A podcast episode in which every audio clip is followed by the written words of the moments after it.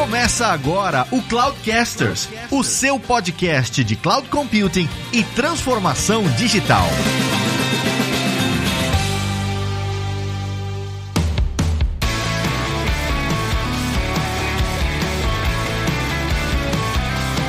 Olá pessoal, aqui é o Lázaro Alves e consciência situacional é fundamental para um consultor. Fala pessoal, aqui é o Fabrício Sanches e consultor não vende a cura, vende apenas o Dorflex. Olá, meus amigos, aqui é Elemar Júnior e eu me transformei naquilo que eu mais odiava. Hoje eu sou consultor.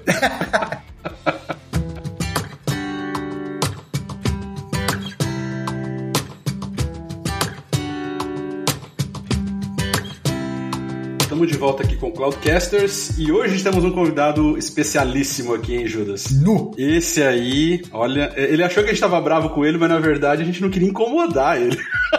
Imagina, cara. Imagina. Não, e assim, cara, é uma das pessoas mais que eu acho mais legal de falar com o nosso convidado de hoje é o quanto que ele tem uma base acadêmica forte, ele consegue explicar conceitos muito complexos de uma forma muito fácil. Eu acho isso muito legal, cara. Exatamente. Eu acho isso, isso muito bacana. Então, quem que é o convidado, Fabrício? É o, o inoxidável, o inoxidável Elemar Júnior.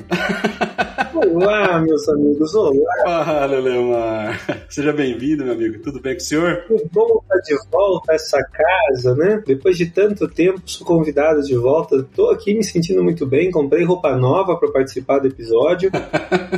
Tô aqui, comprei roupa nova, fiz a barba, me preparei. Rapaz, tá um negócio de outro mundo. Muito feliz de estar aqui. Parabéns, meninos. Que saudade que eu tava de vocês, viu? Bom estar aqui conversando com vocês de novo. Poxa, igualmente, meu amigo, igualmente. Não, também, cara, também. Muito bom. E o primeiro episódio que você participou conosco foi sobre desenvolvimento de produtos, né? Isso. Desenvolvendo produtos na, na, na nuvem. A gente falou bastante sobre isso, da sua experiência na, na sua ah, empresa anterior, né? Que você contribuiu bastante aí com a criação. E agora você tá nessa vida louca, nessa vida maluca de consultor, é isso? É isso aí. Quando eu falo sobre isso, eu digo que eu me transformei naquilo que eu mais odiava, né? É. então, porque assim, como muita gente, cara, eu tinha muito preconceito com consultores, assim, né? É, é, eu sempre via consultor mais ou menos como engenheiro de obra pronta. Aquele cara que chegava na empresa e botava defeito no trabalho dos outros, né? E eu ainda brinco, dizendo, cara, eu sou muito bom em botar defeito no trabalho dos outros, sabe? E, assim, né? Eu via, pô, ser consultor é isso, botar defeito no trabalho dos outros, ou eu pensava assim muito tempo, cara, ser consultor é eventualmente você é, pegar aquilo que todo mundo já sabe dentro de casa e, e falar, botar isso no relatório, apresentar como uma ideia original. É, eu, eu tinha uma série de preconceitos, né? Até que um dia um, um, um antigo gestor meu disse, Elemar, na verdade, a sua implicância com consultores vem do fato de que você, uma, não entende direito o que é consultoria, duas, você deve ter tido azar de só ter tido consultor ruim até hoje, né? Então, porque com bons consultores fazem a diferença. Eu acho que isso mudou um pouco minha forma de ver e, cara, fazem aí pelo menos, vamos lá, 2017, 2018, cara, fazem aí é, quase seis anos já né, nessa, nessa lida de consultor, né? Caramba, já tá dando tudo isso. Tem um episódio, você tava falando aí, tem um episódio do Porta dos Fundos que é muito engraçado. O rapaz tá numa academia assim, e ele tá falando como é que tem que erguer o peso, né? Pra repórter. E aí a repórter fala: Ah, legal, entendi, mostra aí pra gente. Ele fala: Não, não precisa mostrar, você só pega aí e faz assim, ó. Não, mas beleza, mas mostra aí pra gente. Então, você falou, tava lembrando. E realmente tem esse estigma do consultor mesmo, né? De que é caro e não resolve o problema, né? É, mas uh, eu acho que não é só você, Elemar, que tinha muito dessa visão, porque parte da minha carreira também eu fui consultor e, e eu entendo, porque a grande maioria, não vou dizer grande maioria, acho que, não, generalização é, é muito boa, mas assim, existe uma parcela das pessoas que estão na área de consultoria em que realmente atuam dessa forma, né? De chegar para colocar defeitos e, e, eu falo muito também do, dos consultores que falam o óbvio, né? Aqueles que vão chegar para falar o óbvio que provavelmente o cliente até mesmo já sabe, né? Mas que não trazem talvez soluções uh, ou até mesmo respostas para aqueles problemas que as empresas estão enfrentando. Quando você busca uma, um consultor externo, né? É justamente devido à experiência daquele profissional, é devido à forma com que aquele profissional é, já resolveu esse problema, talvez em diversos tipos de indústria ou numa determinada indústria específica e como que aquilo pode agregar valor para a empresa que ela está buscando aquela ajuda. Então, quando você vê esses profissionais que vão chegar ou para falar o óbvio ou só para colocar uh, defeito, você gera, na minha opinião, muito do atrito também, até mesmo das pessoas que estão ali ouvindo aquilo, né? Mas o Judas, falar o óbvio também não. De... Às vezes é necessário, né? Que um consultor chegue e fale o óbvio, não é? Não, ele é. Eu acho que é como você fala, né? Eu acho que tudo tá na forma de você apresentar. Mas, Elemar, o que você ia complementar? Eu, eu acho que, assim, o que, que eu tenho aprendido ao longo dos anos, né? Tipo, é, você tem que reconhecer, eu acho que o grande desafio da consultoria é, de muitas formas, você reconhecer qual é a dor do cliente. E é interessante a gente falar em dor, né? Porque muitas vezes a gente que é técnico, e, poxa, eu vim de carreira técnica, mesmo tendo participado de carreira executiva durante um bom tempo, vocês também, meninos, com carreira executiva, mas um misto de executivo e técnico, mas o técnico, por definição, tem o hábito, né? É, ou o vício, digamos assim, de oferecer solução para problema, né? A gente detecta onde é que está um problema e a gente tenta oferecer solução. O grande ponto é que quando você trabalha com consultoria, e esse para mim foi o grande pulo do gato, o grande momento ahá, né? Você não trabalha entregando solução para problema, você entrega alívio para dor, né? Absolutamente. Esse é um bom ponto. É alívio para dor, né? E, e, esse é um ponto interessante porque você vai perceber nas empresas, nos clientes, diferentes perfis, né? Algumas empresas estão de fato buscando é, é, solução para problema. E aí tudo fica um pouco mais fácil, né? Porque você consegue eventualmente mostrar um benchmark de mercado. É, é, depois a gente pode até falar sobre o momento certo de você contratar uma empresa quando você está buscando uma consultoria, quando você está buscando solução para problema. Outras empresas, cara, estão buscando muitas vezes validação, né? Então, tipo, olha só, é, nós já temos esse caminho aqui, nós já temos esse plano, e eu preciso saber se esse plano. Cara, isso em empresa grande acontece com muita frequência, né? Eu passo por isso direto. É, cara, o que, que o mercado está fazendo, né? É, o que, que as outras empresas do nosso tamanho estão fazendo, né? E vocês sabem bem disso, né, meninos? Assim, quando você vai pegar e, e fazer aquelas avaliações de, do diligence da vida, né? Boa parte das auditorias, né, das, das grandes consultorias, das Big Four da vida, elas passam por tentar identificar o que, que é desvio com relação ao que o mercado pratica, né? Elas não ficam analisando, e aí muitas vezes analisando até a questão orçamentária, elas ficam avaliando, cara, quanto que você gasta em inovação, quanto que você gasta em segurança, e na prática, o que se sabe é que o que chama atenção é tudo aquilo que se afasta. Então, seja você gastando de mais ou de menos, cara, se você gasta é, diferente do que o mercado gasta, por exemplo, você tem aí um ponto de atenção. E esse ponto de atenção incita aumento de risco, né? Porque quanto mais fora do padrão você tá, mais experimental você é. Então, muitas vezes as empresas estão querendo esse tipo de validação. Outras vezes, né, gente, a gente sabe que nós temos aí nas empresas as mais diferentes culturas e motivações, mas a gente pode simplificar lá nas culturas é, generativas, as culturas patológicas, as culturas burocráticas, né? Cara, em muitas empresas patológicas, por exemplo, cara, muitas vezes é validação da teoria de alguém que está querendo se preparar para fazer, né, uma apresentação mais alta, dizendo, ó, conforme tal padrão de mercado, a gente vai nessa direção. Então, o, o grande ponto eu acho que começa por aí, sabe? Eu acho que a vida do consultor diferente, né? Qual é, o que, que muda quando você sai da linha de frente, trabalhar dentro de uma empresa, e quando você vai para a vida de consultoria? Você entender. Dentro de casa também é a mesma coisa. É que é mais fácil ser ingênuo quando você trabalha numa empresa, né? Uhum, uhum. Mas na rua, cara, é você perceber que não é sobre necessariamente entregar a solução para um problema. É sobre você trabalhar o alívio para uma dor. Cara, eu me identifico demais, Elemar, com isso que você falou da questão da dor, porque tem um livro que ele mudou minha vida no sentido. Não é a Bíblia, não, né? Não, não é a Bíblia. A Bíblia também mudou minha vida, mas não nesse aspecto. Não, não é porque eu falei a piadinha interna, porque no último episódio a gente foi numa rodada de livros, né, que tava lendo, e aí o Judas falou: eu tô lendo um livro que mudou minha vida, esse livro é a Bíblia. Por que não?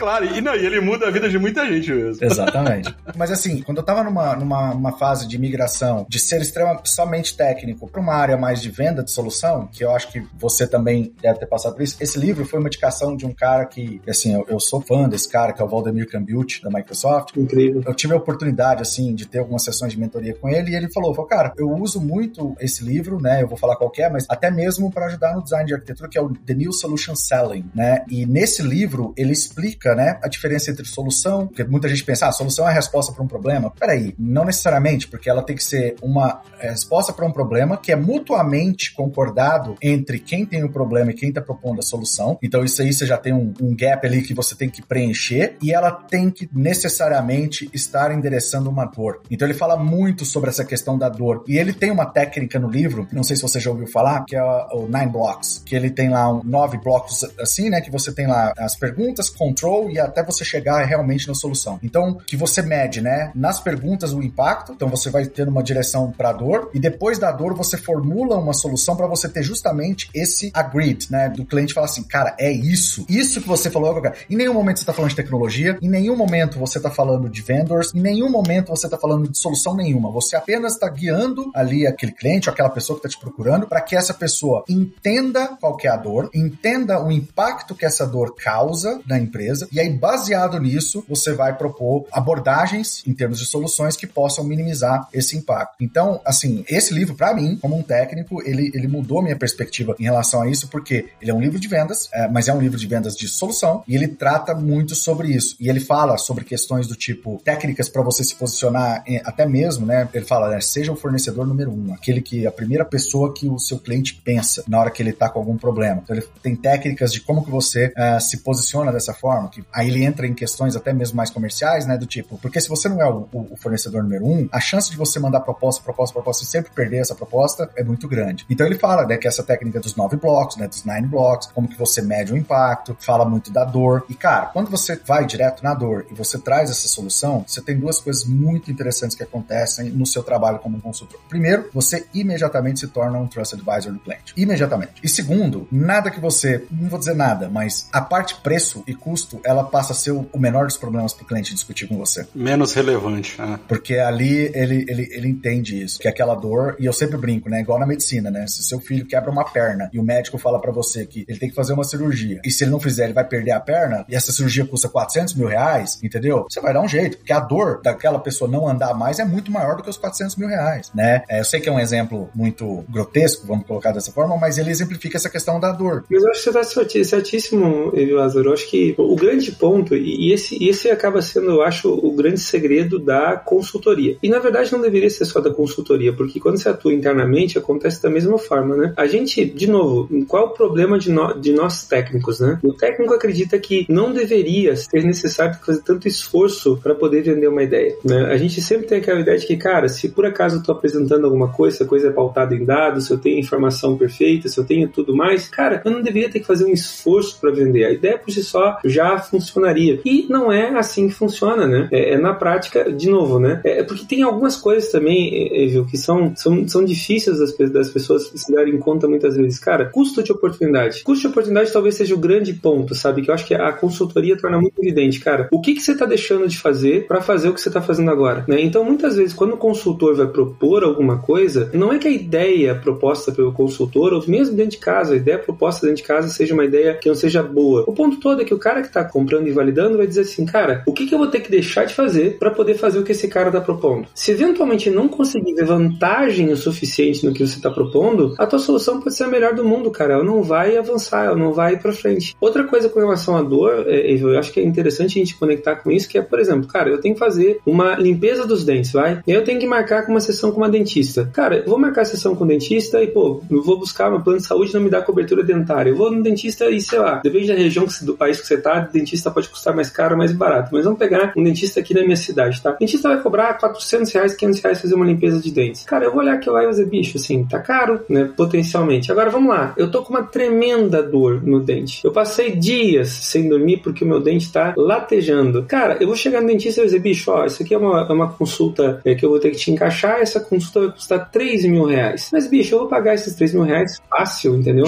para me livrar da dor de dente. E, e, esse talvez seja o grande ponto, né, Evil? Assim, outra coisa que é interessante, tem um, tem um outro livro, já que a gente tá falando sobre recomendações de livro, tem um livro que eu gosto muito que é One Sentence Persuasion Strategy, né? Tipo, é, meu inglês não é tão afinado que nem de vocês, vocês dois estão morando nos Estados Unidos faz um tempão, mas é tipo aquela estratégia de persuasão, né, de uma sentença. E o cara fala, vou até recuperar a frase porque eu acho a frase genial. A sentença é a seguinte, ó, as pessoas vão fazer qualquer coisa, e aí você fala sobre setor Trust Advisor, né? As pessoas vão fazer qualquer coisa por qualquer um que encorajem os sonhos delas, justifiquem as falhas delas, aliviem ou tranquilizem os medos delas, confirmem as suspeitas e, se possível, ajudem a tocar pedra nos inimigos, né, cara?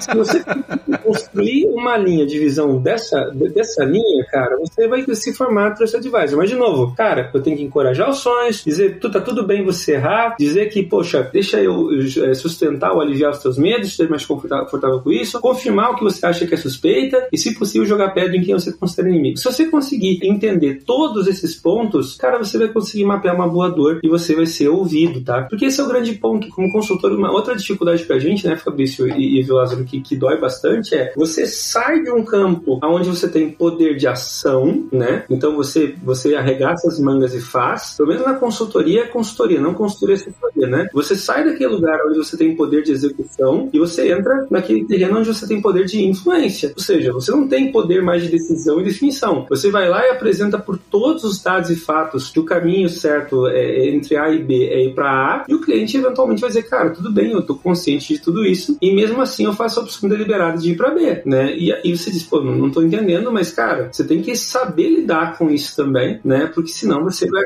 acabar travando. Totalmente. Ou seja, basicamente é não ficar também muito preso à solução que você está propondo, né? É você ter essa, essa flexibilidade também de, ok, eu entendo a sua tomada de decisão e é óbvio, se posicionar como especialista no assunto, olha, é, a minha orientação é essa, mas beleza. E aí você é, redireciona. Eu concordo com tudo que vocês estão falando, eu tô aprendendo aqui com vocês, mas assim, eu vejo isso funcionando muito bem, né, em discussões de mais de alto nível, né, quando a gente está discutindo mais com executivos, mais com C-levels e tal. Esse é um modelo mental que funciona muito bem. Mas quando a gente está indo lá para um modelo onde a gente está, sei lá, você é um consultor de uma consultoria X e aí você foi colocado lá, alocado para ajudar o cara a codar. Funciona da mesma maneira esse modelo mental? Eu tô vendo aqui, Lázaro, quem tá ouvindo o não tá vendo isso, vou fazer que não consigo, consigo a cabeça, mas cara, eu tenho que dizer o seguinte, bicho, no final do dia são sempre pessoas, tá? O que você tem que verificar, e eu acho que esse talvez seja um grande trauma, é que você tem duas pessoas dentro da organização. Primeiro, primeira coisa que o consultor tem que entender, você nunca é contratado por uma empresa. Você bota lá no teu site, no teu currículo que você atende, sei lá, Microsoft, você atende a Google, você atende a Spotify, você atende o banco XPTO, enfim, você bota o nome de uma empresa. Mas na prática você nunca atende uma empresa, você atende sempre uma pessoa. Lemar, isso é tão verdade que um lema que eu falava na minha empresa era: empresas não fazem negócios com empresas, pessoas fazem negócios com pessoas. Exatamente. O Simon Sinek fala muito disso, né? Se você não entende de pessoas, você não entende de negócio, né? Exatamente. E aí tem algumas coisas que tem que verificar, pô, assim, e o grande desafio da consultoria parte um pouco disso. Você não pode perder, assim, o Elemar ingênuo do passado, é, e muitos consultores ingênuos eventualmente esquecem desse atributo. E aí o que acontece? É, é sob a prerrogativa de é, eventualmente fazer o melhor pela empresa, o que é muito questionável, né, acabam se transformando em pedras, né, no sapato de quem está contratando, né? E aí, cara, o que acaba acontecendo é que esse cara que está te contratando vai deixar de te contratar e provavelmente ele vai continuar na empresa fazendo as coisas erradas, potencialmente, e você já não vai ter poder nenhum de atuação para essa empresa. Então, você tem que ter um poder de influência grande. Mas o primeiro ponto é, tem o cara que te contrata, né, que é o cara que te traz para dentro da empresa, é o cara que a princípio está assumindo o risco por você, é o cara que colocou no orçamento dele a tua conta de consultoria, é, ou seja, é o cara que está viabilizando, porque na prática, de novo, né, a tua remuneração está saindo do orçamento de alguém, né, é, e se esse orçamento não tiver previsto, alocado, destinado, principalmente em empresas maiores... Alguém trabalhou para você estar tá lá, né?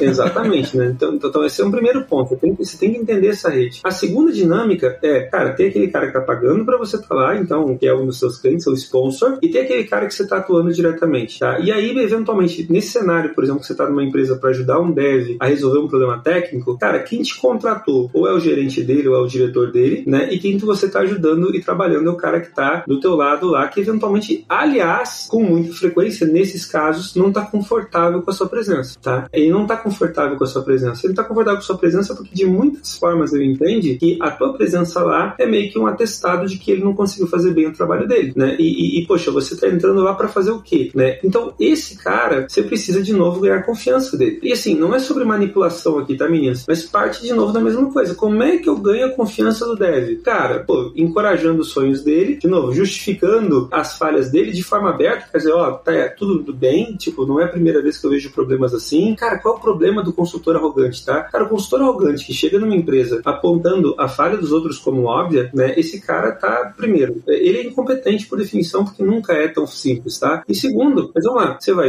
encorajar os sonhos, justificar as falhas, aliviar os medos, confirmar suspeitas e, se possível, tocar pedra nos inimigos de novo. Eu vou dar um exemplo prático para vocês, tá? Tem uma grande empresa que eu atendo, é uma grande empresa, missão de consultoria para mim 101 sobre essa coisa de não cometer a, a, o pecado da arrogância, né? Cara, tem uma grande empresa, um setor de desenvolvimento interno, só para dar ideia do quanto grande grande a empresa é, isso vai fazer com que não sobre muitas empresas no Brasil, a empresa fatura 50 milhões de reais por dia, aproximadamente, tá? Toda solução, né, assim, para números americanos, 50 milhões de reais não é. É uma grande empresa ainda, mas, é, mas não é tão grande quanto no Brasil. Cara, mas é, mu é muito significativo. É, é uma empresa bem grande. É. é uma empresa muito grande, certo? No Brasil, uma das maiores, tá? Cara, 50 milhões de reais por dia, todo o desenvolvimento de software dos caras era interno, tá? Tipo, com um time interno. E, bicho, eu cheguei lá, e eu vou confessar para vocês, Fabrício e Lázaro, eu olhei pro jeito que os caras trabalhavam e, cara, eu não consegui concordar com nada. Eu achei que tudo que eles estavam fazendo era uma, uma temeridade. Cara, de controle de versão até gestão do banco de dados, eu não concordava com nada. Além disso, tá? Tinham muitas coisas que eu considerava que eram fundamentais. Não tô nem falando de coisa de preciosismo, não, tá? Mas que eram fundamentais e que os caras também não faziam. E aí, isso me levou a uma profunda reflexão, tá? Mas no final do dia, o que eu disse pra eles foi, gente, olha só, eu não concordo com nada que vocês fazem, tem muita coisa básica que eu acho que vocês deveriam fazer e que vocês não fazem, mas tem um ponto que a gente não pode ignorar, tá? Vocês desenvolvem um software que segura uma empresa que fatura 50 milhões de reais por dia. Então, o que, que isso me prova? Me prova, primeiro, que nem tudo que eu considero que é absolutamente errado é tão errado assim, tá? E o segundo ponto é, nem tudo que eu considero que é essencial é tão essencial assim. Esses são dois pontos importantíssimos, assim. Então, eu respeito vocês, eu respeito o que vocês fizeram. Mas, e sempre tem um mas, né? É, o grande ponto é o quanto que essas práticas ou a falta de práticas de, de algumas dessas práticas aqui que até hoje não fez falta, eventualmente hoje não são o que está puxando o freio de mão para vocês continuarem avançando. Então, vamos experimentar, né? E esse é o grande ponto, eu acho, viu,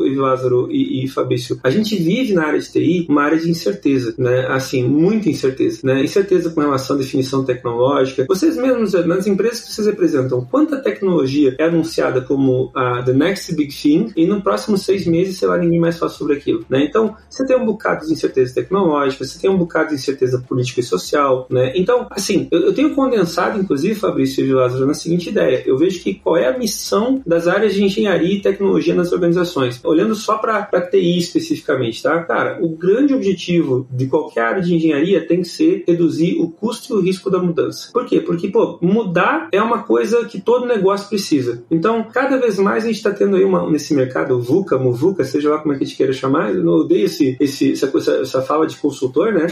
Mas, cara, a gente precisa construir um mundo uh, onde mudar seja mais barato ou menos arriscado. E aí, subindo para o nível estratégico, meninos, outra, outra conclusão para mim foi explosão de cabeça, mas que foi uma consolidação que eu levei para quase todas as empresas que estou tendo também. Olha só, tem aquela história que a gente ouve toda hora, que gente de tecnologia adora repetir, que no futuro toda empresa vai ser uma empresa de tecnologia, certo? Eu não vou entrar aqui no mérito da discussão se isso é verdade ou não, se toda empresa de fato vai ser uma empresa de tecnologia. Não quero discutir isso. Agora, o que, eu sei que é verdade? O que eu sei que é verdade é que, cara, não tem mais nenhuma empresa com alguma atividade relevante que não seja suportada por tecnologia. Então, nessa perspectiva, cara, o que acaba acontecendo? Tecnologia dentro da empresa pode operar de duas formas. Pode ser um enabler, acelerando, potencializando, simplificando, que é aquelas coisas que a gente adora repetir por aí, gente que é de tecnologia gosta de falar, ou pode ser restrição. Tecnologia pode estar complicando, dificultando, em muitos cenários até inviabilizando determinadas iniciativas. E, cara, se você vai para empresa grande, principalmente empresas grandes, as maiores, as mais antigas, tecnologia com muita frequência está operando muito mais como restrição do que como enabler, né? E aí, cara, não dá mais para falar sobre estratégia, né, especificamente, sem falar sobre tecnologia, né? E isso acaba conectando a coisa toda. E eu acho que esse talvez seja o grande ponto, o grande desafio, né? A gente ter essa, essa visão maturada. E, e o ponto todo, sabe, Fabrício e Lázaro, você sabe que meu pessoal de marketing, contar com o pessoal de branding, né? Então, poxa, Lemar, é, nós temos que definir aí se como é que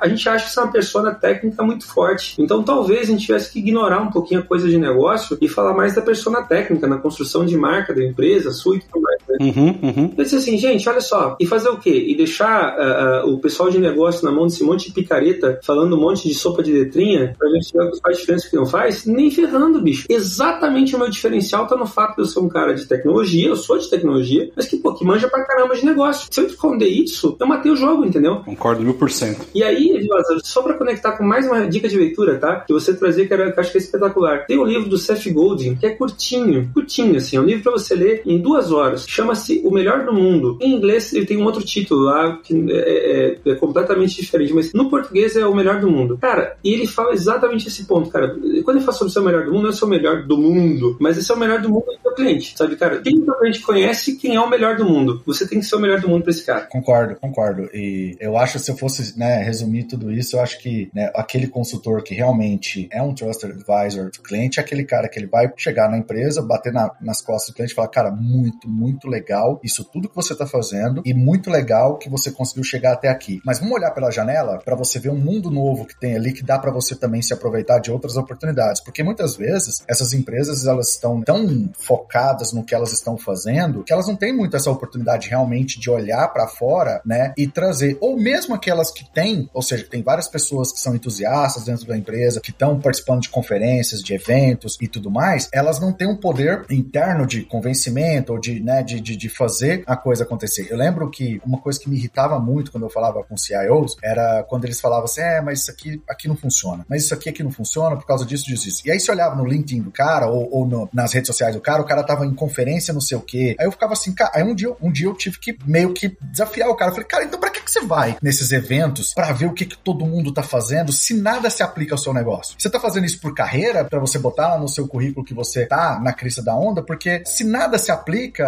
ao seu negócio, qual que é a sua intenção com isso, né? E isso foi, foi uma, uma pergunta que fez com que ele refletisse também bastante do tipo assim, é mesmo, né? Por que, que aqui nada é possível? E aí entrou muito mais numa questão de rever cultura, né? De rever alguns blockers internos e aí começar a trabalhar isso para que eles pudessem de fato olhar com, eu vou usar essa palavra, mas com mais positivismo, eu diria, para as coisas que estão evoluindo dentro do mercado. E o que você falou é verdade, até para criar um pouquinho de polêmica, eu acredito bastante que as empresas vão se tornar empresas de tecnologia, mas eu concordo 100% contigo que, independente disso, se isso vai ser verdade ou não, as empresas que não exercitarem essa musculatura de trazer práticas de engenharia, boas práticas de tecnologia, boas práticas para trabalhar na tecnologia como um todo e incentivar a inovação, cultura de experimentação e, e assim por diante, essas empresas não vão ou não vão sobreviver muito ou elas não vão ser tão relevantes assim daqui para frente, né? Então, se elas vão ser tech ou não é uma outra discussão, concordo, mas que elas precisam sim trabalhar e exercitar essa musculatura, isso é sem dúvida, na minha opinião.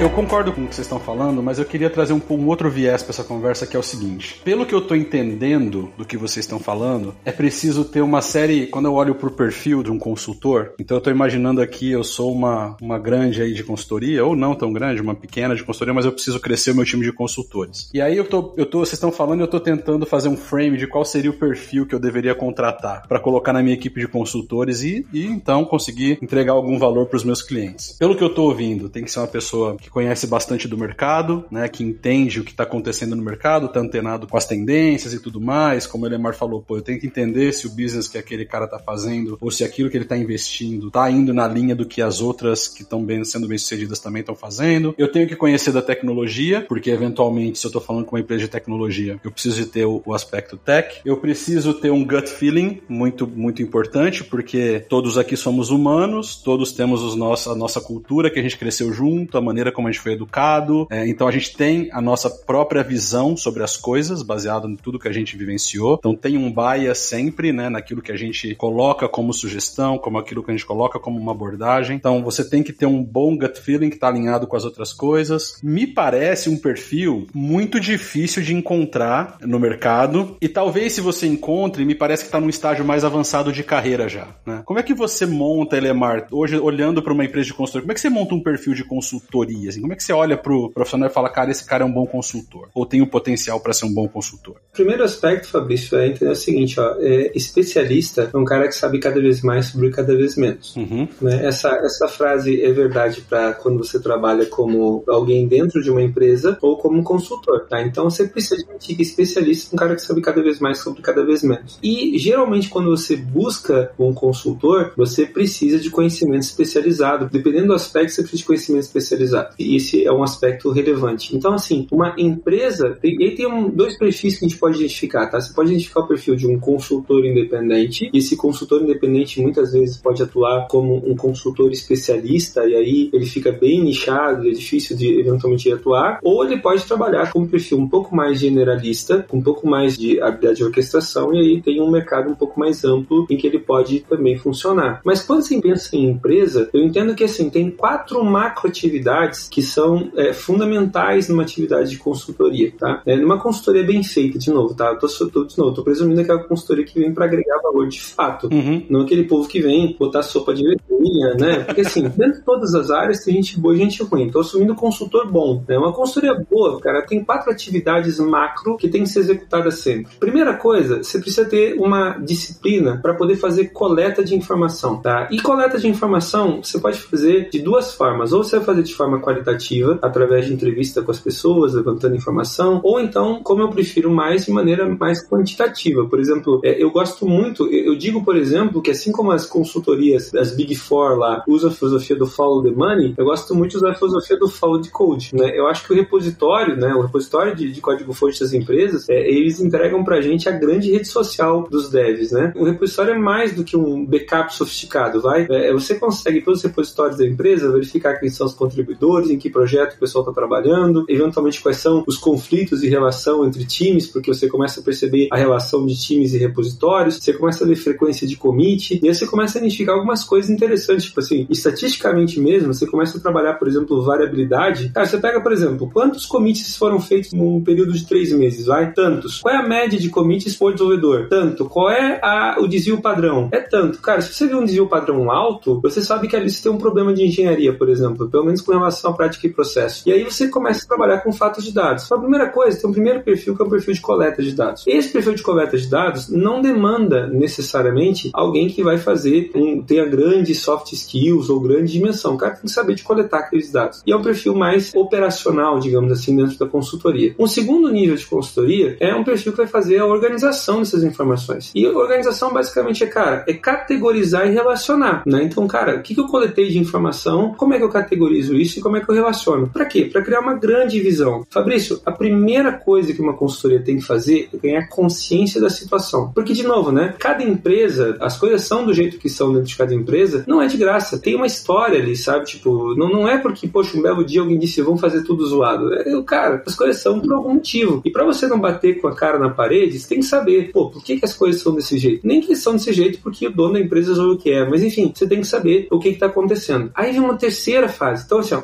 coletar organizar é mais operacional. Aí uma terceira fase, que é a fase de penso. Na fase de penso, quando você olha aquela grande matriz de dados que você consegue coletar e organizar, e ali você tenta identificar alguns padrões. Né? Então, por exemplo, você já vai saber, simplesmente a partir desses levantamentos que você faz, por exemplo, que, cara, é, você analisa a métrica DORA, por exemplo, você começa a identificar padrões de mercado. Aí outra coisa que eu acho que é interessante, que é assim, ó, que é um ponto que o consultor agrega, que é inteligência instantânea. Cara, o que é inteligência instantânea? O cara tá trazendo para dentro de casa por já ter conhecido, por ter estudado, por ter participado de projetos iguais. O cara já traz, por exemplo, aquele feeling de olhar aqueles números, olhar aquelas variâncias e dizer, cara, qual é o problema que esse desvio padrão grande aqui no número de commits é, é, representa na engenharia? Né? Qual é o problema nessa relação aí de é, um número desproporcional de repositórios versus times dentro da, engenharia? Quais, quais são os problemas disso? Então, esse penso, o cara consegue eventualmente, você consegue eventualmente apontar alguns smells, né? De cara, o que está acontecendo como trabalho. E a partir desse penso também você faz uma ordenação, sabe, Fabrício? Porque, de novo, não basta você ir para o cliente com um problema que não está relacionado. Tipo,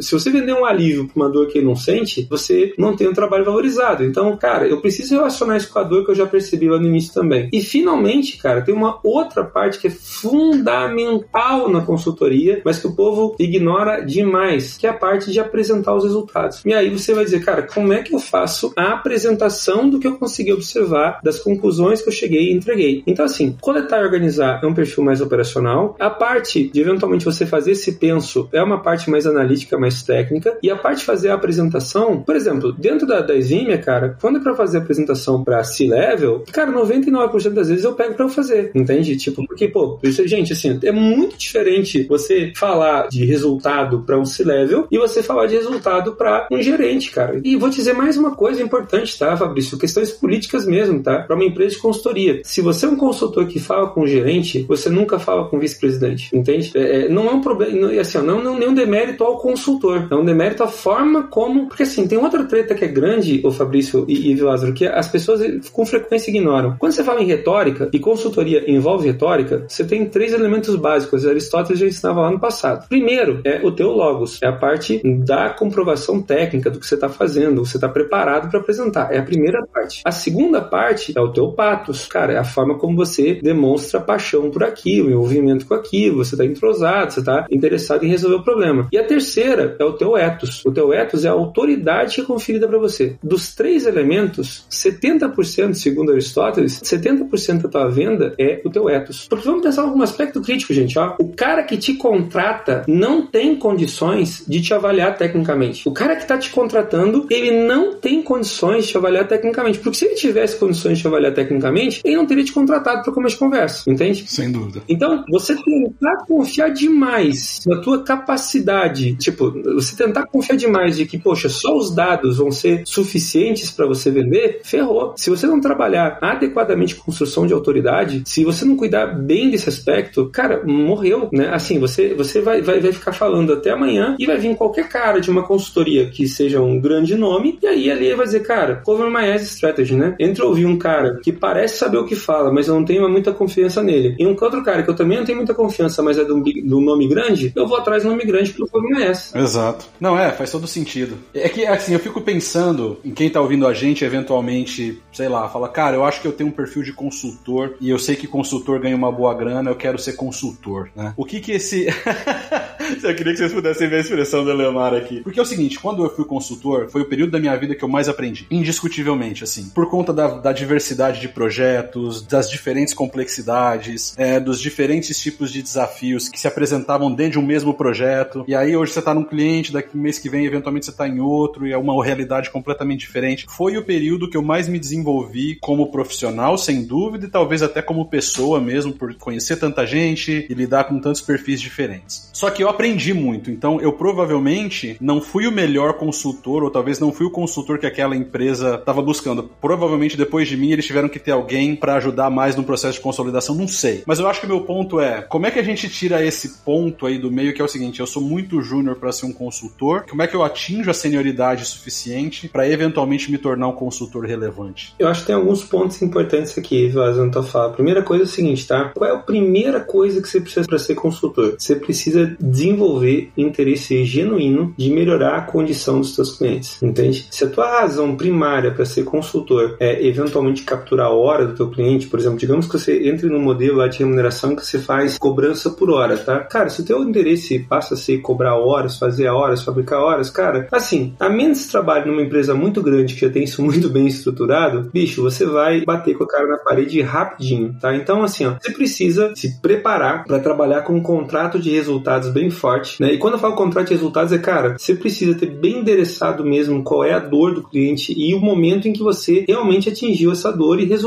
ela, tá? Eu acho que esse é o primeiro ponto. Essa é a primeira coisa que tem que trabalhar muito bem, desenvolver esse interesse genuíno. A segunda coisa é entender mais uma vez, tá? Tipo, a consultoria envolve é, é uma atividade multifacetada. Se você não tem grande experiência como consultor, a primeira coisa que você tem que trabalhar para desenvolver, cara, deixa eu trabalhar primeiro nessa parte menos, menos romântica, que é coleta e organização da informação, e eventualmente começar a produzir algum insight. Cara, é sempre mais fácil você trabalhar como consultor começando numa empresa de consultoria que você respeita, sabe? E eventualmente essa empresa vai ter alguma metodologia para poder te passar. Assim, ó, tem método para você ser consultor. Você não vai lá, tipo, o consultor não é simplesmente o cara que vai chegar na empresa e começar. Aquele grande guru. Bicho, você vai encontrar de tudo no mercado. As pessoas muitas vezes te contratam e às vezes vem aquela sensação de, poxa, mas eu tô falando obviedade. E muitas vezes consultoria é a arte de falar obviedade mesmo, porque, cara, aquilo que é óbvio para você não tem nada de óbvio pro cliente, sabe? Exatamente. E se você não desenvolver sensibilidade, inclusive, de falar de coisas óbvias, mas como se elas não fossem óbvias, porque assim, você vai acabar, se você falar de coisas óbvias, deixando muito claro que, poxa, mas isso é óbvio, uma. Você vai, não vai estar tá valorizando a entrega que você está fazendo pro seu cliente, porque afinal de contas o teu trabalho é óbvio, então. E a segunda coisa é, cara, tipo, você vai estar tá fazendo o cara se sentir mal. Você meio que acaba desmerecendo um pouco o cliente. Exatamente. É. Caralho, você não tem capacidade de fazer o básico. É, entendeu? Acho que você gera essa sensação no cliente de, de desmerecimento, né? Isso é, isso é muito ruim mesmo. Eu já passei por situações, não comigo, mas eu já vi, né? Estando do lado do, né, de um player grande e aí estando numa mesma sala, junto com uma consultoria e com o cliente, de situações onde a comunicação do consultor para com o cliente foi super agressiva, no ponto do, do cliente virar e falar assim: olha, eu não, eu não faço mais projeto com vocês enquanto esse for o parceiro ou, ou a empresa de consultoria que vocês estão alocando aqui dentro. Assim, eu já passei por situações, já vi, né? Já vivenciei situações muito ruins nesse sentido. Eu também. É, de novo, né? Você precisa ter a humildade de reconhecer que você não sabe tudo, né? E você está chegando numa empresa que demonstrou pelo menos capacidade de desenvolver caixa para contratar o teu trabalho. E de reconhecer, olha, sozinho eu não estou conseguindo chegar lá, né? É, é, e assim, a gente começa também a falar sobre o momento certo, que deveria ser o momento certo de chamar a consultoria, né? Cara, dentro de uma empresa, você tem ciclos, você tem metas para bater, né? E, cara, todo mundo tem sempre metas para bater e as dores estão batendo com essas metas. E é bem provável que os caras já passaram de uma forma estruturada ou não estruturada por várias rodadas PDCA de tentar fazer uma coisa e outra e outra e outra. E olha, eu entendo que, cara, o bom é você adotar de fato várias rodadas PDCA, esgotar dentro de casa aquilo que você já entendeu que você que você tem de conhecimento dentro de casa para tentar te ajudar a chegar na meta. E quando você esgota, aí sim, cara, você chama consultoria para quê? Porque a consultoria agrega conhecimento. Porque todo processo de gestão e mudança é na prática um grande processo de aprendizagem, né? E aí, Fabrício, entra uma coisa que é importante também, tá? O consultor vive em essência demanda de continuar aprendendo o tempo inteiro, né? Assim, vive em essência aquela coisa de cara, o que eu sei hoje eventualmente me, me confere algum valor, mas bicho, eu preciso aprender novas técnicas, eu preciso aprender novos meios e eu preciso aprender a vender isso. O consultor precisa ser um vendedor de ideias, né? Porque de novo assim, ó, como eu não tenho poder de determinar a execução, eu só tenho poder de influenciar a execução, então eu tenho que me transformar. Isso pegando aquele cara que está saindo dessa parte mais coleta, organização de informação, e o cara que está mais na frente, cara, eu tenho que desenvolver a habilidade de fazer com que esse cara entenda que o caminho para ele poder fazer o que ele precisa, para ele poder chegar na meta dele, é esse. E, cara, isso implica muitas vezes, Fabrício e, e Lázaro, em remover objeções. Não é nem sobre dar argumento de comprovação, é remover as objeções. Exato. É. Se por acaso na tua fala tu for começar com uma fala arrogante, apontando que o cara é limitado, que o cara não tá fazendo o básico, o cara tá abaixo gerente, enfim, aquela coisa toda, sabe? Se você entrar nessa linha, irmão, você não vai estar tá removendo objeções, você vai estar tá adicionando objeções. Porque muitas vezes a venda é só isso, tipo, tem os vários métodos de venda, e aí, e aí o Evil falou sobre os nove boxes, os nine boxes, mas eventualmente você tem metodologias, outras metodologias de venda que pregam basicamente isso, cara. Uma venda de longo prazo, a venda de longo prazo, não a venda de curto prazo, tem a venda de curto prazo que é a venda de impacto, sabe? Que é a venda de papá, compra, é quase a venda da hipnose do susto, cara, tipo, compra, e o cara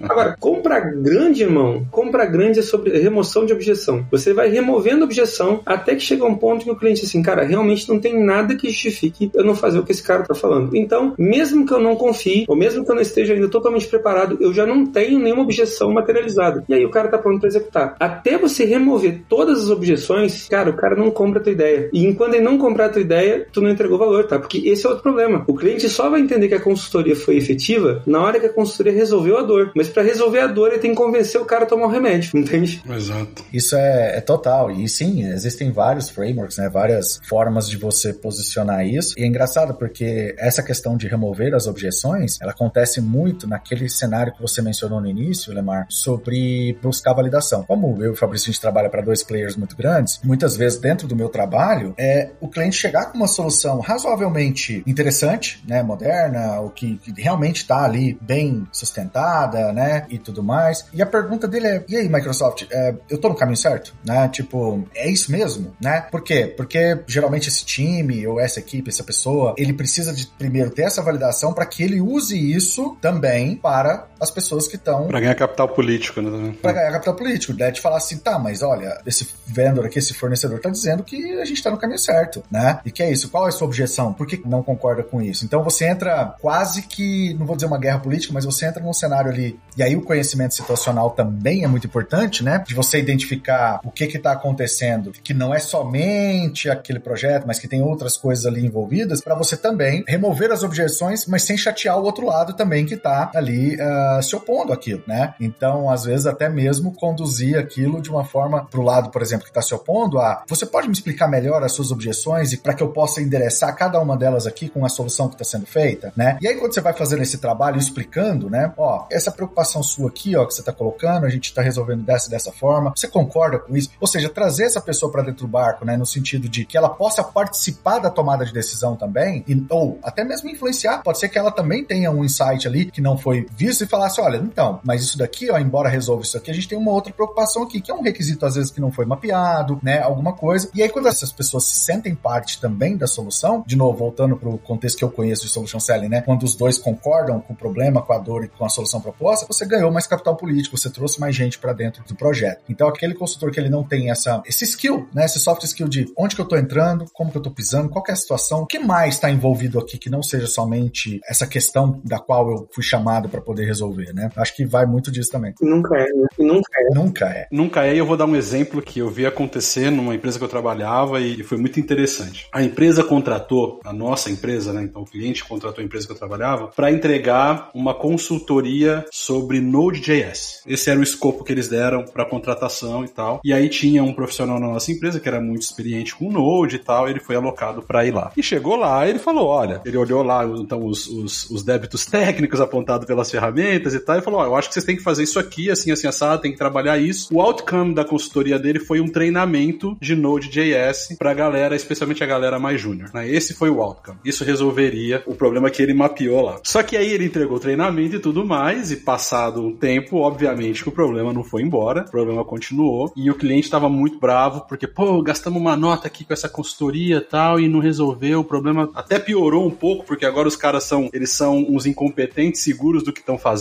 por conta do treinamento, e enfim. E na verdade, cara, depois a gente foi entender que o problema não era Node.js, o problema era uma falta de conhecimentos básicos de computação da galera, que por conta disso estava escrevendo um código que não era performático, e de alguma maneira a pessoa que estava gerenciando aquela situação falou: ah, o problema é que a gente não sabe escrever código Node.js, né? E não que a gente não sabe escrever código que tenha uma performance otimizada. Então o problema era outro, né? Então, como um mapeamento ruim da situação e eventualmente um outcome, né? Então, como vocês falaram aí, né? um remédio para a solução que não é a dor do cara, ela pode ser um problema, né? Eu acho que conecta bem com isso que vocês estão falando. Tem algumas coisas a mais ainda aí, sabe, Fabrício, que eu acho que a gente tem que, tem que levar em consideração. Primeiro, cara, o ambiente é complexo. Né? No ambiente complexo é o seguinte, cara, alguém em algum momento tomou uma decisão que levou a empresa para aquela condição. Isso aí. Tá? Alguém tomou aquela decisão. E assim, numa empresa, principalmente numa empresa patológica, nessas né, empresas mais centradas em poder, cara, o que, que você tem que entender? Tipo, e aí vem a questão da dinâmica de você entender um pouquinho de política organizacional. Não são as melhores decisões que são as escolhidas, são as decisões que conseguem mais apoiadores, né? Exato. Justo. sempre, sempre, sempre. Então, assim, ó, primeira coisa, alguém tomou uma decisão no passado que deixou a empresa na condição em que ela estava. Segundo, essa pessoa já tinha capital político suficiente para conseguir apoio de muita gente. Se você chega, é, eventualmente, e contesta uma decisão do passado sem entender efetivamente quem foi que propôs aquela decisão e quem foram os apoiadores daquela decisão, automaticamente você vai encontrar uma restrição gigantesca para você. Entende? Mas gigantesca. E assim, é uma restrição gigantesca política, porque as pessoas vão perceber, cara, esse cara aqui tá armando os meus inimigos. E aí você cria todo um cenário. Ah, mas isso é consciente, ademais das empresas? Não, não é consciente. E assim, eu nem acho que as pessoas também têm esse cenário perverso, maquiavélico, não é isso, tá? É só um pouquinho sobre dinâmica organizacional. E o consultor precisa ter essa sensibilidade. Caso contrário, ele vai acabar, de novo, batendo com a cara na parede. Você não gosta de fazer política, irmão? Todo cara que não gosta de fazer política acaba deixando espaço pro cara que gosta. E o cara que gosta nem sempre vai ser tão bem intencionado quanto você. Esse é o primeiro ponto, tá? E depois lamenta porque que ele nunca tem oportunidade que outros têm. É, cara, é, é assim, ó. Eu sempre digo, você tem que ser uma pessoa boa, né? E pegando lá o Evilásio, já que o Evilásio citou a Bíblia no, no último. Pessoa boa e Evilásio Lázaro na mesma frase não combina. o apelido do cara é Judas, né? pois é, exato. Não é por acaso. Inclusive, Lemar, lançamos há uns dois, três episódios atrás o Judas GPT. Lançamos a ideia, né? A gente não implementou ainda. Olha só, né? Agora que tem a GPT também, fica, fica legal. Aliás, agora que tem GPT, não precisa mais de consultora, Lemar. não. Mas sabe que assim, ó, eu acho que tem um tipo de. É, essa consultoria, que é uma consultoria de. de, de eu, eu, penso, cara, que nessa fase em que a gente tem conhecimento se convertendo de certa forma, e ó, muitas aspas no que eu vou dizer agora, tá? Numa era em que, a, que um conhecimento tende a se transformar em commodity, que faz de fato a perspectiva, entende? É, realmente. É, eu acho que, que esse, esse é o grande ponto, sabe assim? O problema nunca foi conhecimento, gente. O problema sempre foi a capacidade de direcionar as pessoas numa direção correta. E isso implica, mais uma vez, de novo, o que é a política? A política não é sobre, sobre você ter poder. A política fala sobre você conseguir influenciar quem tem poder. E isso demanda né, a habilidade é, do consultor em conseguir reconhecer esse tabuleiro, mapear o tabuleiro e jogar o jogo de cada organização. Você precisa entender as dinâmicas do jogo. E outra, né? Você não pode ser arrogante ao fato, ao ponto, né, de pensar, poxa, eu vou chegar lá e vou mudar o jogo. Você não vai mudar o jogo, cara. Você não vai mudar o jogo. Consultores passam, empresas ficam, culturas ficam, culturas são construídas ao longo de décadas. Você não vai chegar numa empresa gigantesca e querer mudar a cultura da empresa dia para noite. Isso, isso, é ilusão. Então, assim, o ponto todo é, nesse jogo, né? É, e aí entra o que eu tava falando, que era a citação, a, a linha bíblica. Né? Quem vai nessa visão acredita que, cara, Papai do Céu, né, é, é, é amor e tudo mais, mas está sentado num treino de justiça e juízo, cara. O que quer dizer isso na prática? Cara, você pode até ser bom, mas você não pode ser bonzinho. Você tem que ser bom, mas não pode ser bobo. E o que, que significa não ser bobo? Cara, você tem que entender como que você joga o jogo para fazer o melhor para essas empresas, para poder direcionar para um caminho que seja mais ajustado e mais acertado. Não é fácil você conseguir fazer esse tipo de, de adaptação na tua fala e tudo mais, porque isso implica, primeiro, tremenda sensibilidade e empatia. O consultor tem que ser empático, entende? Tem que ser empático ao ponto de perceber, cara, eu não vou classificar as pessoas como boas ou ruins. Mas um exemplo importante aqui que eu acho que é legal para ilustrar bem a coisa da consultoria. Fabrício e Evel, eu não sei o quanto vocês já fizeram, se vocês já fizeram alguma vez o trajeto entre Porto Alegre e Florianópolis de carro. Vocês já fizeram essa viagem? Não, eu nunca fiz. É, eu fiz de, de Porto Alegre para Gramado, né, ali na Serra, e fiz de Florianópolis para Serra Catarinense, mas esse trajeto aí nunca. É, então, se você perguntar para alguém que foi de Porto Alegre até Florianópolis, como é que é essa viagem? Cara, se você perguntar para alguém que fez essa viagem há, sei lá, 20 anos atrás, o cara vai dizer, bicho, essa viagem é um pesadelo. Porque daqui até lá, cara, eu vou encontrar pista simples, vai ter um bocado de caminhão, vai ter muitos trechos sem acostamento de serra. Quando você chega em Laguna, você tem uma ponte onde trava principalmente no verão. Cara, é uma viagem muito ruim. Isso para quem não viaja para lá há 20 anos. Evite. Evite. assim, se você puder, não vai. Se você perguntar para alguém que viajou para lá recentemente, eu fui para Florianópolis tem duas semanas de carro, cara, eu vou dizer, cara, a viagem é espetacular. Eu tenho pista duplicada daqui até lá. Eu tenho ali em Laguna, onde era a ponte que travava tudo, aquela ponte tá desativada e virou atração turística porque é uma ponte estaiada nova. É tudo incrível, uma viagem linda e maravilhosa. Cara, isso mostra que eu sou mais inteligente do que o outro cara? Não. Mostra apenas que eu tenho um mapa atualizado, entende? E muitas vezes a consultoria é sobre você é, reconhecer que outro cara, não que você é melhor, por ser consultor você é melhor. Não, não. Como consultor, eventualmente você tem um mapa mais novo. E você vai chegar por causa assim, velho, tuas decisões, não é porque você é ruim, as tuas decisões não estão bem pautadas porque o mapa que você está usando usando não tá tão bom. Só que aí tem um outro ponto, tá, Fabrício? Se eu chegar para alguém que teve uma experiência traumática viajando de Porto Alegre até Floripa uma vez na vida, eu só falar para ele que a estrada tá boa e que agora tudo é certo, não vai despertar confiança. E aí vem a outra coisa que o consultor tem que fazer. Cara, para eu poder atualizar o mapa na cabeça da pessoa, eu tenho que sentar do lado e dizer: vamos viajar junto? Deixa eu ir do teu lado. Eu vou sentar do teu lado, certo? E aí eu fazer duas coisas, cara, que eu entendo que é papel fundamental da consultoria. Eu vou te familiarizar com o novo processo, vou te, vou te mostrar, ó, pode ser assim, deixa eu te explicar um pouco mais. E segundo, eu vou facilitar a tua vida quando você for fazer. Para quê? Para impedir que você tenha o susto, né, da mudança. Então, cara, eu tô familiarizando e facilitando, né? Para quê? Para que você atualize o teu mapa. Quando você tá com o teu mapa atualizado, aí, efetivamente, a gente pode começar a julgar a qualidade das pessoas. Mas até lá, cara... É. Não, puta, eu concordo 1%.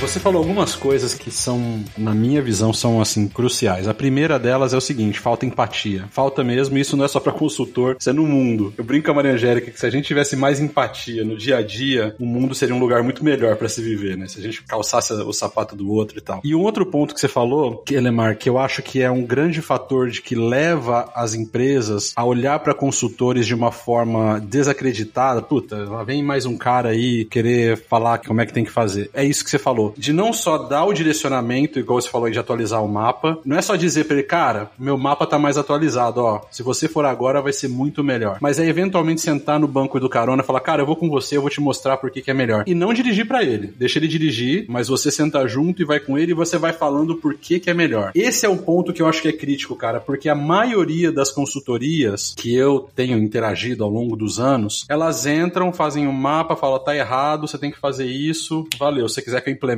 é mais tanto. E, cara, se você não é um enabler, né, para aquilo que você tá falando, eu acho que falta uma perna, né? E isso leva as empresas a tentar evitar um pouco consultoria por conta disso, né? Mas aí será que também não tem a ver com modelos de negócio diferentes das consultorias? Tem empresas que, dentro do modelo de negócio delas, elas se separam. Por exemplo, ela tem uma parte de assessment, né, que ela vai fazer o assessment, vai apontar e falar, cara, falou valeus, né? Você faz o que você quiser. Não, eu entendo, eu concordo com você. É que aí talvez você tá olhando às vezes com um pouco de ponto de vista de cliente. Isso, é, eu tô, isso, Exatamente, eu tô olhando com o ponto de vista do cliente, né? Então, meu ponto pro Lemar foi esse, assim, de tipo, o que eu acho que faz com que as empresas, os clientes, às vezes caiam em descrédito com consultorias, é justamente por isso. Eu te falo, ó, é assim, tem que fazer, tchau, fui embora, agora você se vira para você implementar. É, mas aqui é tem pontos, ô, e, e, e Fabrício, que a gente tem que começar a verificar, tá? Primeiro, a gente tem que entender também como é que a indústria funciona. Por exemplo, muitas vezes, quando uma empresa grande vai chamar uma consultoria, ela já tem uma expectativa, né? De novo, você tem que parecer consultor. E como é que você parece consultor? Cara, as tuas propostas, a forma como você elabora as suas propostas, elas têm que ter algum alinhamento com a forma como outras empresas de consultoria também elaboram as propostas delas, né? Porque senão você não é conhecido como consultor. Outra coisa, em muitas empresas, não todas, mas existe, e depende da alçada que está te contratando, tem lá a necessidade de você ter uma, duas, três propostas. Então, se a tua proposta não está alinhada com o jeito como o mercado está habituado a fazer proposta, bicho, você não consegue nem submeter uma proposta para ser avaliada junto com outros dois ou três. Porque esse cara tem uma regra de compliance interna que ó, preciso de três orçamentos, pelo menos, para poder fazer esse trabalho. E tem mais uma coisa que eu acho que é fundamental para a gente entender como também dinâmica de consultoria, e eu acho que esse aqui talvez seja outro grande que é uma outra grande quebra de paradigma para todo mundo que eventualmente quer trabalhar como consultor aqui, tá? É a Google fez uma coisa maravilhosa quando ela definiu engenharia de software, na minha visão. A definição que a Google traz para engenharia de software, naquele livro deles lá de, de engenharia de software, da, segundo o Google, né? Uhum. É, software Engineer at Google, eles definem que engenharia de software é desenvolvimento quando você agrega a função de tempo, né? Eu achei aquilo maravilhoso, cara, porque assim, ó, quando você agrega tempo, né, você precisa pensar em como que você vai dar manutenção. Quando você agrega tempo, você tem que pensar no repositório, nos builds. Quando você agrega tempo, você tem que pensar em monitoramento. Então, quando você bota tempo na variável de desenvolvimento, você acaba fazendo nascer todas as outras demandas que são as demandas de engenharia. E aí a Google faz uma coisa maravilhosa lá. Diz que ela vai definir uma boa engenharia de software. E aí a proposta dos caras é, cara, você tem uma boa engenharia de software quando você consegue suportar as mudanças de escala que acontecem ao longo do tempo, preservando a eficiência. E qual é a grande sacada aqui, tá? A grande sacada é a seguinte, ó. Primeiro, existem jeitos de você fazer software, e localizando para software depois a gente extrapola um pouco mais. Mas tem jeitos de fazer software que vão ser eficientes numa escala pequena, mas que efetivamente não vão funcionar no, quando a escala aumentar. Então, assim, ó, de tempos em tempos, à medida que a escala aumenta, você tem que mudar um pouco a forma como você faz engenharia. Assim, se eu pegar numa empresa grande as práticas de uma Netflix e tentar colocar em cima de uma empresa com três devs, cara.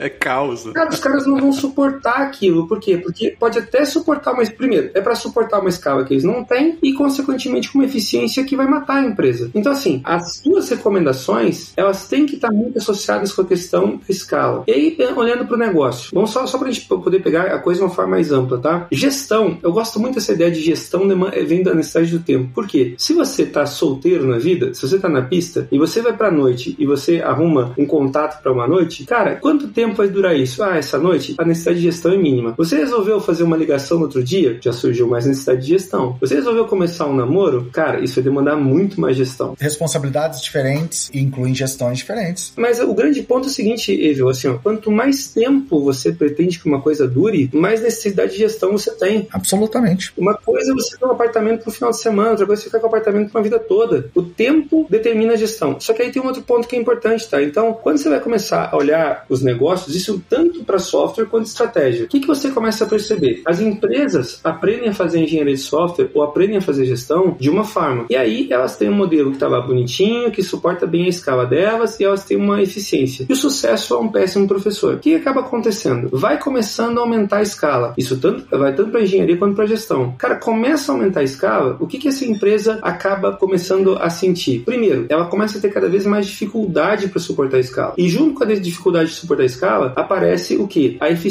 indo embora. E você começa a ver empresa, por exemplo, que começa a andar de lado, repetindo o faturamento um ano, dois anos, três anos, e cara, sempre com a margem colhendo. O que, que isso aí está denunciando? O que, que isso aí está gritando? Está gritando que o modelo de gestão ou o modelo de engenharia já foi para o espaço há muito tempo, mas a empresa continua naquela tendência, continua naquela toada. O que, que tem que acontecer? Você tem que fazer um choque para poder mudar o teu modelo de gestão ou o teu modelo de engenharia. E aí você encontra as objeções. Por quê? Porque a empresa vem com aquela ideia de, cara, que a gente sempre fez assim. E você volta para aquela questão de, cara, não funciona, que a gente sempre fez assim. Por que, que você fez assim? Porque, cara, na tua escala anterior, era talvez até a forma mais eficiente. Mas a nova escala que você quer entrar agora, na nova escala, esse modelo vai, não vai te permitir, cara. Você vai andar de lado a vida inteira, você não vai conseguir fazer. E aí, é, eu acho que é o grande ponto. O consultor eficiente, ele precisa reconhecer o momento de escala daquele negócio. Porque praticamente assim, e aí sintetizando a dor, cara, a dor ou ela vai estar relacionada a eu não estar tá conseguindo suportar a escala, essa escala nova, ou então não estar tá conseguindo me preservar e me perceber eficiente. São essas as dores genéricas, tá? Ou é não suporta a nova escala, ou não me percebo mais eficiente. E é por isso que o cara te chama. E esse é o grande ponto, esse acaba sendo o grande atalho. Agora, o que acaba acontecendo é que tem muito consultor, e qual é o problema do técnico que resolve ser consultor, tá? O cara viu que funcionava na empresa dele, imagina lá, Fabrício, uma big tech gigantesca, o Evil, uma big tech, pelo amor de Deus, talvez a primeira grande big tech de software do mundo, né? Cara, assim, a tentação de vocês de sair daí e vir para startup e dizer, caras, o jeito de fazer de vocês está todo errado, é assim. E você traz um modelo Microsoft, Google para cá, e o povo vai dizer, pô, bicho, lindo, maravilhoso, mas nós nunca vamos suportar isso, fazer isso aqui com eficiência, nunca vai ter condições de ter esse povo todo, esses papéis todos que estão dizendo que tem que ter. Cara, aqui dentro eu nunca vou ter isso aqui, bicho. Não sei se você entendeu. Eu que fico trocando de chapéu, né? Então, o consultor tem que ter essa sensibilidade, sabe? Isso me lembra, me lembra o modelo de squad do Spotify quando saiu e todo mundo queria adotar aquele mesmo modelo. Chaos Monkey. É, Chaos Monkey. Aí depois veio o Netflix e mostrou, né, como que eles fazem microserviço. Aí todo mundo queria ser uma Netflix, né? Eu concordo 100%, cara. São empresas que o cara não, não tem 200 requisições por minuto, talvez, às vezes, dependendo da aplicação, e o cara quer desenvolver uma, uma aplicação extremamente escalável, extremamente resiliente. É complicado. E o que pega muitas vezes também é o seguinte, né? Algumas coisas que a gente tem que fazer. Eu, eu cunhei um termo aqui no Brasil que eu li em algum livro, mas eu não, se não me engano, é do Dino Esposito, tá? Mas como o Dino Esposito já não é mais famoso hoje em dia como era no passado, pelo menos aqui no Brasil, né? Eu vou dizer que é sempre meu essa, essa, essa expressão. Ele fala sobre Teenager Sex Syndrome. Você já ouviu falar sobre essa expressão? Já, já ouvi falar disso. É muito interessante. Não, eu não ouvi falar, eu não conheço. Cara, Teenager Sex Syndrome, de uma forma simples, tá? Todo adolescente fala de sexo como se fosse especialista. Poucos fizeram. Sensacional. E você vai nos eventos de tecnologia, você vai nos eventos. E aí não é só eventos de tecnologia. Aqui no Brasil a gente está numa onda de mentor messiânico de startup e tudo mais. Cara, o super executivo, uma coisa maluca, tá? E cara, o que você vê é de novo, né? O que eu vejo muitas vezes, até porque eu conheço o passado, os bastidores de uma galera, né? Tipo, o cara tá falando no palco, eu digo, velho, eu conheço o código que tu escreve. Eu te conheço, rapaz. Eu te conheço, né? Você tá aqui com essa super solução elaborada, dizendo que, ah, meu velho, não, sabe? O que acontece? Aí a empresa vê aquilo e assim, bicho, todo mundo tá falando que esse negócio aqui é o caminho. Então eu vou querer microserviço, então eu vou querer fazer. Só que aí, de novo, é desconexão. Mas, de novo, qual é a dor e o alívio? Por exemplo, um gerente de uma empresa que tá te contratando, por exemplo, gerente ou diretor de tecnologia que tá te contratando para botar microserviço, quando você mapeia dizendo que, cara, não é esse aqui o teu problema, se você disser para ele, cara, não é esse aí o teu problema, você está sendo sendo ingênuo implementando microserviços, não sei o que mais. Cara, o sonho do cara é ser reconhecido como alguém que fez microserviço, é, a dor dele é essa. Se tu eventualmente falar dessa forma, o cara vai dizer, tá bom, muito obrigado, eu vou procurar uma outra empresa que eventualmente vai confirmar meu sonho. Ah. Entende? Sem dúvidas. E aí, como consultor, você falha na sua missão, que é exatamente deixar o cara numa condição mais favorável, né? E, e pior, o consultor nessa é cheio de razão, tipo, nossa, né? Não deu para trabalhar lá porque o cliente é muito idiota. O cara não é muito idiota, o cara precisa de ajuda e você não teve condições de cumprir o seu propósito, que é ajudar o cara. Porque você é muito idiota, não o cliente. é, isso. Esse lance de a realização dos sonhos, a questão de, cara, isso para mim, assim, eu não conhecia, nunca tinha parado pra pensar nisso, mas assim, faz total sentido, cara, faz total. E aí é, eu gostei dessa fala final, né? Tipo, você não conseguiu cumprir seu papel, cara. Desculpa, você não cumpriu. É você que tá, né? Você que é o idiota da, da, da situação, né? Aquele cliente, aquele profissional, aquela pessoa precisa de ajuda. Você não conseguiu ajudá-lo e tá jogando a culpa nele, né? Por você não ter conseguido ajudá-lo. Não, não é essa.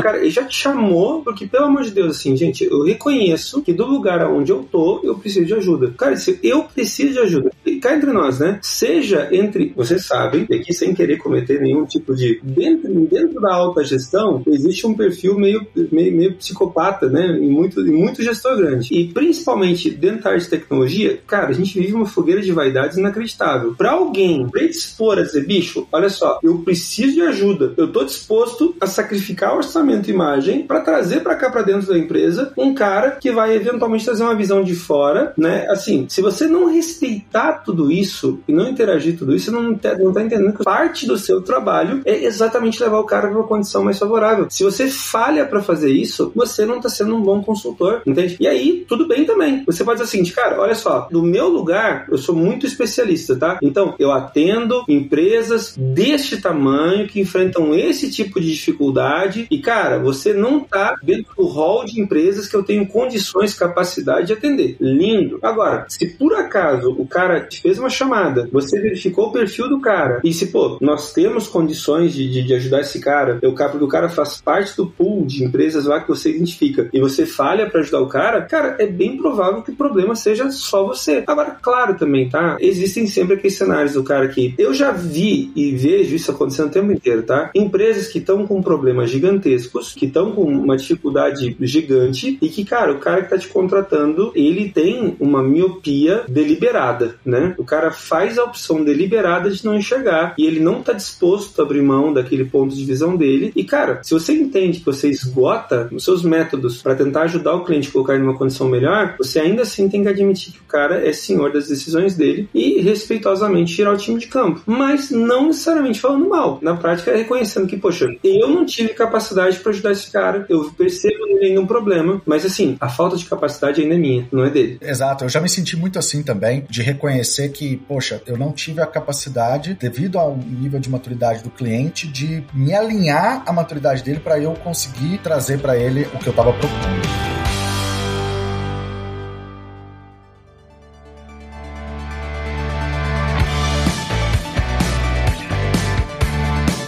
Vamos lá, Lemar, considerações finais então. Como considerações finais aqui, né, eu entendo que, cara, você, primeiro, entender que o trabalho do consultor, invariavelmente, é melhorar a condição do cliente, né? Então, como consultor, você vai conseguir ter mais êxito quando você conseguir, de fato, trabalhar para melhorar a condição dele, fazendo o que for necessário para que isso aconteça, né? Então, isso vai implicar em você desenvolver hard skills, então você vai ter que aprender, eventualmente, sobre hard skills da sua área, independente qual seja a sua área de consultoria. Você também tem que aprender sobre soft skills, então você tem que entender um pouco pouco da dinâmica das organizações, você tem que aprender um bocado sobre como vender, vender adequadamente as suas ideias, você tem que aprender também a entender um bocado de jogo corporativo, entender como que você eventualmente derruba restrições que vão aparecer o tempo inteiro, restrições, objeções para as ideias que você está impondo. Você tem que entender também como é, respeitar o espaço do cliente para entender, porque afinal de contas, né, no final do dia, não é o teu negócio, é o negócio do cliente, você está lá para colaborar. Então, você não é sócio, você não é funcionário, você não é, é decisor, né? No final do dia, você não tem tanto assim é, a pele no jogo, né? Então tem que respeitar essa posição. Tirando isso, cara, trabalho de consultoria é um trabalho que demanda aprendizado constante, é um trabalho que demanda um bocado de construção de reputação. Por exemplo, quantos de nós já não conheceram, Fabrício e Evi Lázaro, vocês trabalham em duas gigantes big techs. Quantos de vocês já não conheceram, por exemplo, gente que trabalhava dentro da empresa que tinha é, um custo hora gigantesco gigantesco que tinha uma grande moral no mercado e entendia que a moral era dela, né? Então, tipo, cara, é muito fácil você pensar que, poxa,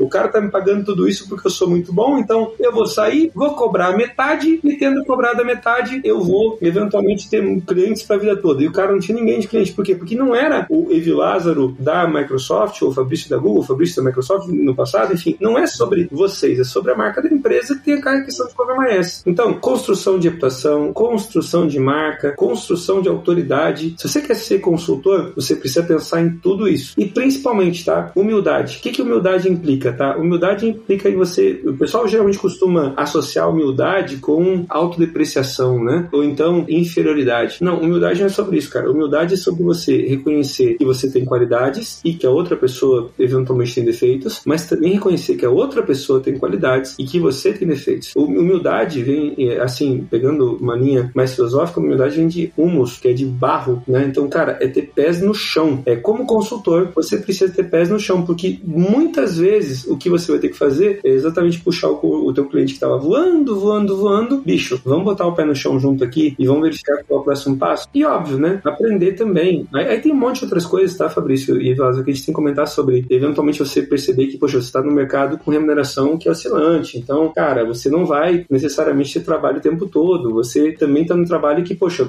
dificilmente escala. Então, quando você começa a pensar numa empresa, né, você tem que começar a pensar em dinâmicas de organização de trabalho que te permitam atender mais gente. Porque, cara, senão, como, como o Fabrício disse, cara, se eu tentar concentrar tudo isso numa pessoa só, não vai ter. Então, cara, comece para crescer, entendeu? Então, você ser dono de uma empresa de consultoria é um tantinho mais complicado do que eventualmente você querer ser consultor. E outra, né? Ah, não, então, mas eu não quero ter uma empresa de consultoria, você é consultor independente, tá bom, cara? Só que entenda o seguinte, ó, você, como especialista, é um cara que sabe cada vez mais sobre cada vez menos, você vai diminuir muito o range das empresas que você vai conseguir atender, né? Porque, poxa, em muitos cenários você vai precisar de especialidades variadas. E aí vem outras coisas, né? Como é que você orquestra o ego dessa galera, né? Porque, de novo, né? O cara começa a se achar um deus, né? Eventualmente, né? Às vezes acreditando ou não nele. Eu digo, os senhores, que pior do que consultor e cara de TI, consultores de cara de TI têm a tendência de se acharem deuses, né? Piores do que a gente, só cirurgiões. Porque esses... Eles têm certeza. Eles têm certeza. Não, não, não é, pior ainda, Fabrício. Esse, esse, é pior ainda. O cirurgião tem convicção que veio pro mundo para consertar os erros que Deus cometeu. ah, com essa eu passo pro próximo. Com essa já dá pra fechar. Fantástico. Fantástico. Uh, bom, as minhas considerações, cara, é. De novo, eu tô muito feliz, uh, Elemar, que você pôde participar com a gente. De verdade mesmo, sempre aprendo bastante. De novo, eu gosto de falar com você porque você tem uma capacidade muito bacana de pegar temas muito complexos e explicar de uma forma muito didática. E eu acho isso incrível porque geralmente pessoas que têm ali uma, um conhecimento muito grande numa, numa determinada área, às vezes têm uma certa dificuldade de aterrizar muito desses, desses conhecimentos, né, de, de uma forma mais didática. Então, tipo assim, aprendi muita coisa achei muito interessante a questão de resolver o problema dos sonhos, a questão, né, que você comentou de como se posicionar. Achei fantástico e vou começar a pegar umas referências com você de leitura para dar uma lida, com certeza. Fabrício, você. Não, caras, eu, eu só quero agradecer, Lemar, pela aula de sempre. a gente tem uma certeza que a gente tem quando o Lemar tá aqui que vai ser uma aula. Obrigado. Eu adorei o papo e para uma próxima vez eu quero fazer um papo de xadrez de verdade mesmo. Explorar estratégias e tal. Vai ser top. Vamos, vamos nessa levar. A gente joga xadrez com o Fabrício, tu fala sobre sobre Bíblia com o de Lázaro, agora, né? Que então. fala de filosofia com todo mundo e bora pra cima. Pra quem teve a paciência de ouvir a gente até agora, valeu, um abraço e até a próxima. Valeu!